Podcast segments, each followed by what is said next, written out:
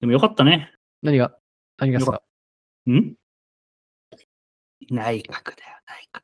内閣ね。内閣。内閣。内閣。本当に、こんな真面目に内閣の人事を気にする、俺の人生に訪れるとはな。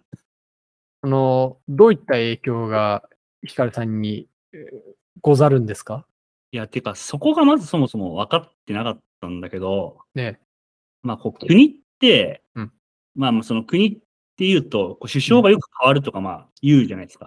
うん、言うね。まずなんかそれ出てくる感じするね。まあ、日本とかも空前絶後の首相変わる国らしいんだけど、だよね。うん。まあ、とはいえさ、その、うんまあ安倍さんが二次政権で6年やったりとかさ、うんうん。あの、キッシーもそこそこもうやっとるわけだけど、うんその、まあ、内閣というか、あの、閣僚まあ、大臣、はまあ、大臣ですね。うん。奴らは、こう、うんまあ、執行役員みたいなわけなんですよ。うん。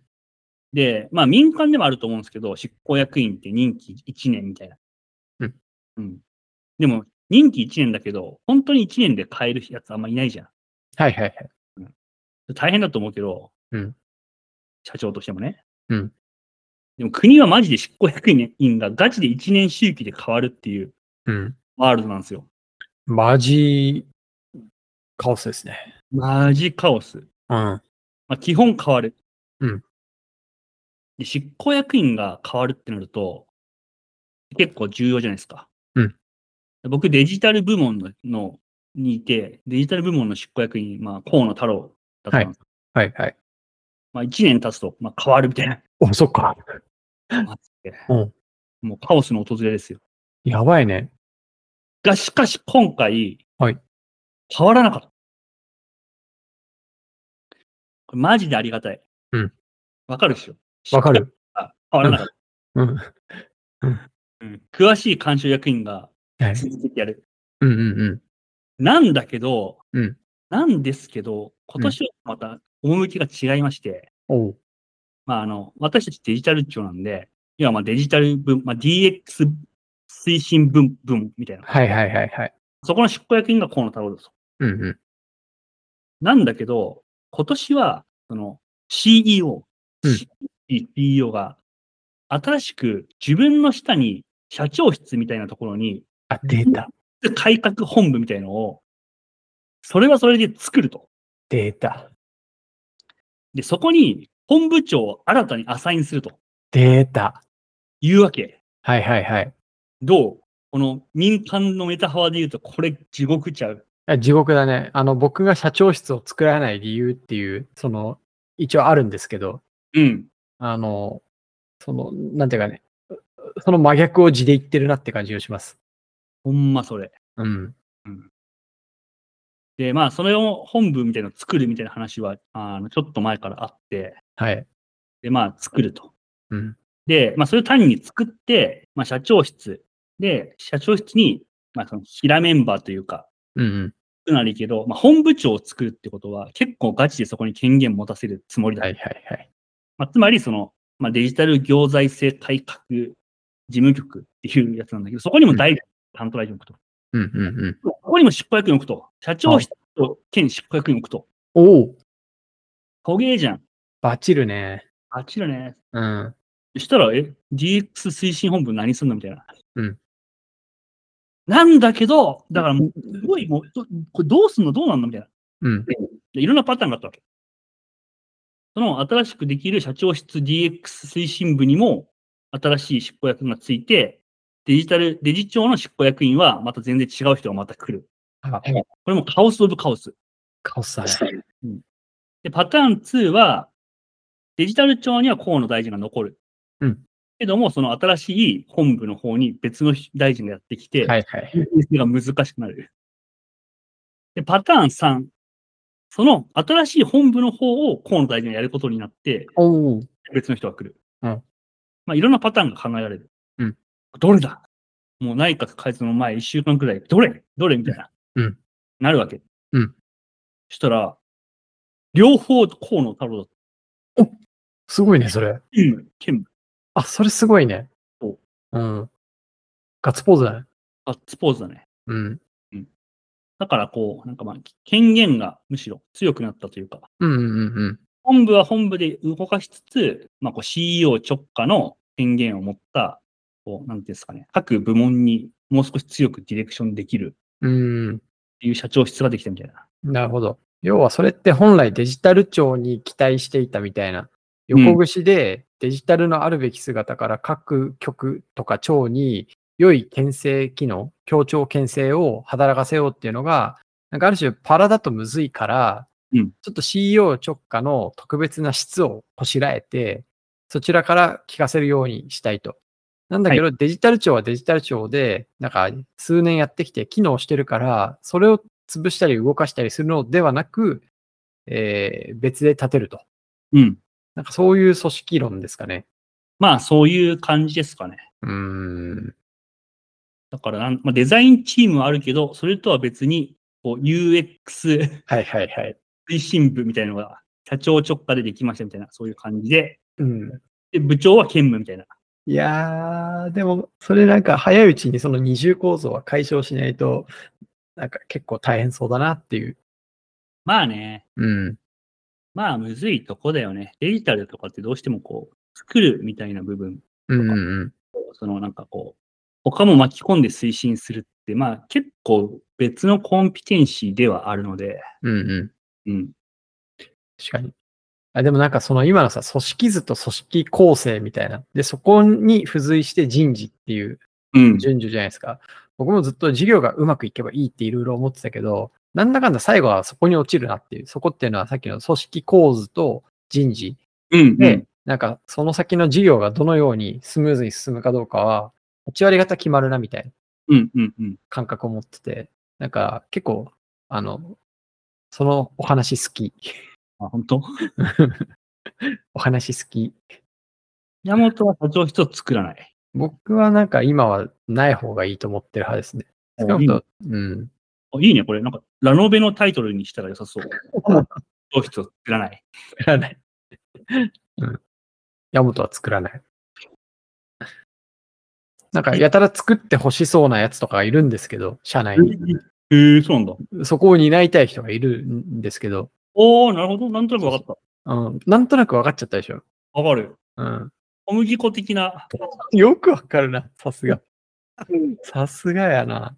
さすがなんだけど、僕は作らないんですよ。おー小麦粉を悲しんでるよな。うん。そうなんだ。それなんでなの、やっぱさっきのそのレポーティングとか、あとその、なんていうんですかね。その、まあ指示とフィードバックで言うと、一定経営って指示機能が大事なわけじゃないですか。うん。その指示をどれだけこう少ない、えーっと、あー階層というか、でできるかっていうのをすごく僕は重視したいというか、経営って基本的にはこう真ん中にいて、中間に本部長とかミドルマネージャーとかがいて、で、一番外側にメンバーがいて、で、その外側っていうのは顧客とか市場と直接接してるっていう、なんかそういう図でえー結構ものを考えるんですけど、で、あと、いかにその経営から現場までの距離を近くするかとか、この層を少なくするかっていうのが、なんか、その、スピードを上げる上ではすごい重要だなと思ってて。うんうんうん。だから重要な取り組みを優遇的にこあうやりたいって言って社長室を作るってことをすると、実はそれって中期で見ると遠回りだなってうんうん。思ったりするんですよね。それは適切な本部構造とか、適切な人事によって、なんか既存の階層とかを変えずに、えー同じことを実行できるのであれば、その方が有料であるっていう考え方をしてますね。うんうんうん。うん。ああ。なんかでもこう、わかる気が。うん。でなんかそれで思うのは、こう、や、山本さんはこう、タッチポイントの多さ、接触面積っていうよりやっぱ深さみたいなのをものすごい重視してるのかなっていう感覚があるなということですね。うん。まあ多分社長室みたいなものを作りたい人って、うん。多くのことにこうタッチできあない。ーなるほど。でもこう、例えばだからその目も耳も腕も足りんと。うんうんうん。なので、まあ、自分の目となり、耳となり、腕となる人を、まあ、複数抱えて、うんここで得たその感覚機能みたいなやつを集約するっていう、うんうん。自分の拡張として期待してるんでああ、なるほどね。こうう、ん触覚的なね。すけど、でもヤマトはその二次で集められる薄く広い情報とか、こう、手を突っ込める範囲じゃなくてうん、まあ、一箇所でもいいから深くこう、ボーリングしたいみたいな感覚があるのかなという、うん、うん、うん、うん。思うね。なるほどね。いや、でもそれある気がしますね。確かに。うん。確かに。まあでもなんか、その広くて見れなくなったら捨てていくべきだと思うんですけどね。任していくというか。まあ、メルシャも社長室と会長室とありましたからな。やばいね、それ。すごい な。すごいな。そのうち本部長室とか執行役員室とか、 マネージャー室とか、うん。あの、シニアアソシエイト室までできそうな勢いありますね。まあ、欲しいよね、それは。はいえ会長室と社長室で考えることが違って喧嘩になったら誰が収めるんですか社長室と会、いや、俺、社長室と会長室が何なのかよくわから ん。確かに。うん何やんだろう。秘書飛行機のブッキング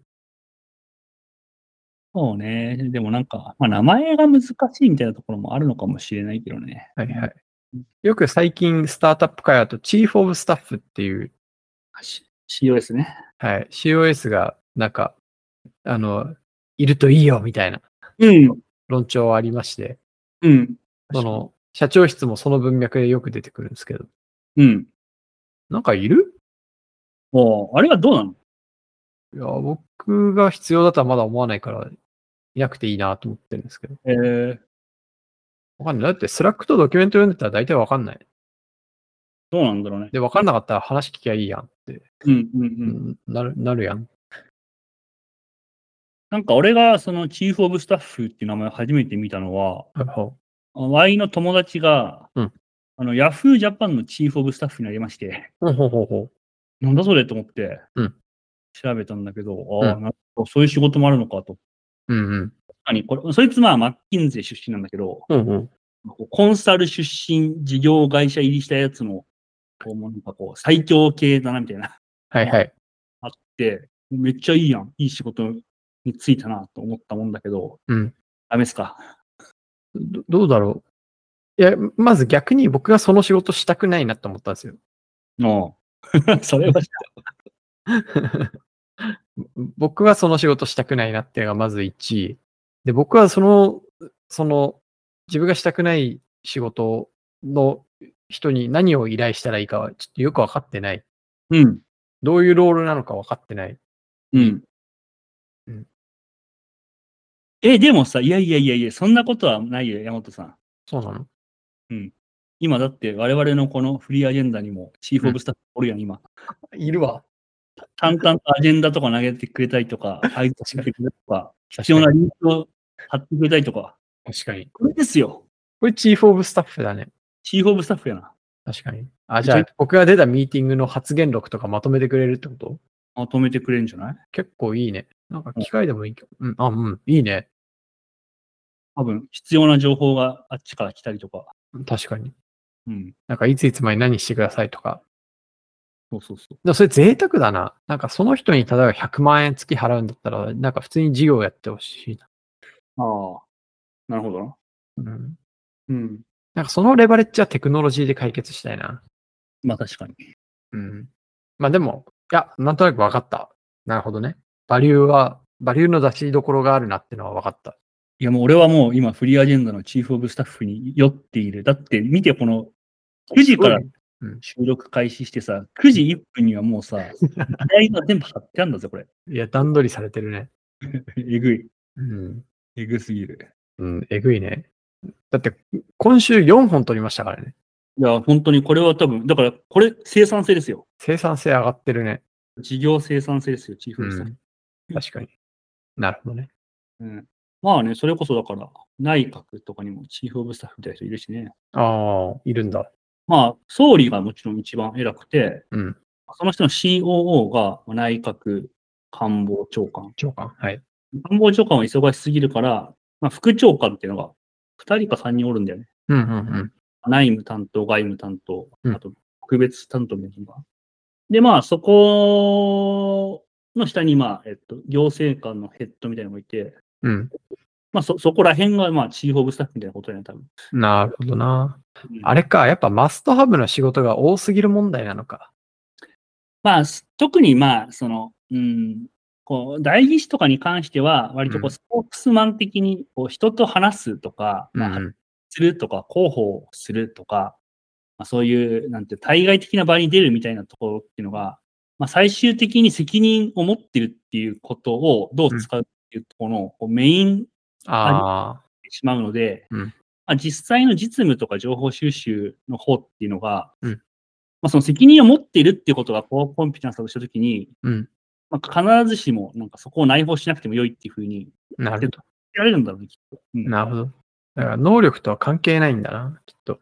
そのそう外部化できるものだっていう前提に立ってるというか。あそうそうそうそうそうう。だん。からヤモッティが多分それが必要ないのは、まだそういった仕事みたいなやつを担うことが、ヤモットのそのコンピタンスとして残ってるからっていううん。話で、もし仮にヤモットが付き合ってる、その、なんていうんですか、小売り会社がうん。 500社になって、はいはい。基本的にそういうとこの経営会議にも出なきゃいけないとか、うん。まあ、基本的には、あの、1ヶ月に1回くらいは、その、あれしなきゃいけないとか、うん。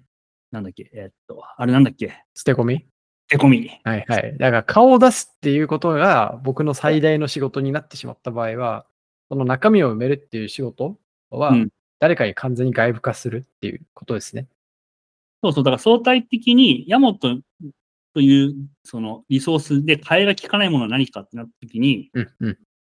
まあ、顔を出すことみたいなことになったとしたら、うんまあ、そこはもう外部化できない。うんうん。それと相対的した時にか外部化できるものは何なのか。なるほどね。なるほどな。いやー、その、そういう仕事の状態になったら僕結構辛いな。まあ、辛いだろうね。うーん、辛いな、それ。うん。想像するだけで辛い わ。そしたらやめちゃうかも。ああ、そうなんだ。うん、それやめちゃうかもな。うん。結構真面目に。なるほど。うん、耐えらんなくて。まあでも、チーフオブスタッフは別にいい気がするけど。 確かに。まあでもちょっといい投げ込み、投げ込みだった。これは良い、良い議案で した。捨て込みに投げ込みイエーイ、はもうちょっとさっきのやつ覚えてないけど、早口言葉。えーっと、ニットキャップ、ビッグドッグ、ナップサック、めっちゃキッ ク。いやー、ちょっと文字が見たい。ですあった。ニットキャップ、ビッグドッグ、ナップサック、あダメだ。もう、時間ちょっと経っちゃったね。ヘルメットモルモット、んヘルメットモルモット、フルバッコ、フル、ん細マッチフルバッコ。もう、もうこれに毒されすぎてる。フリーアジェンダでは皆さんからの感想や質問をお待ちしています。ツイッターでハッシュタグ、カタカナでフリーアジェンダをつけて投稿いただくか、概要欄にある Google フォームよりお送りください。皆さんからのコメントはフリーアジェンダ一同、いつも楽しく読ませていただいています。また、番組内で紹介させていただいた方には、後日忘れた頃にノベルティが届く可能性もあります。それでは、今日もフリーアジェンダをお聞きいただきありがとうございました。また次回お会いしましょう。バイバイ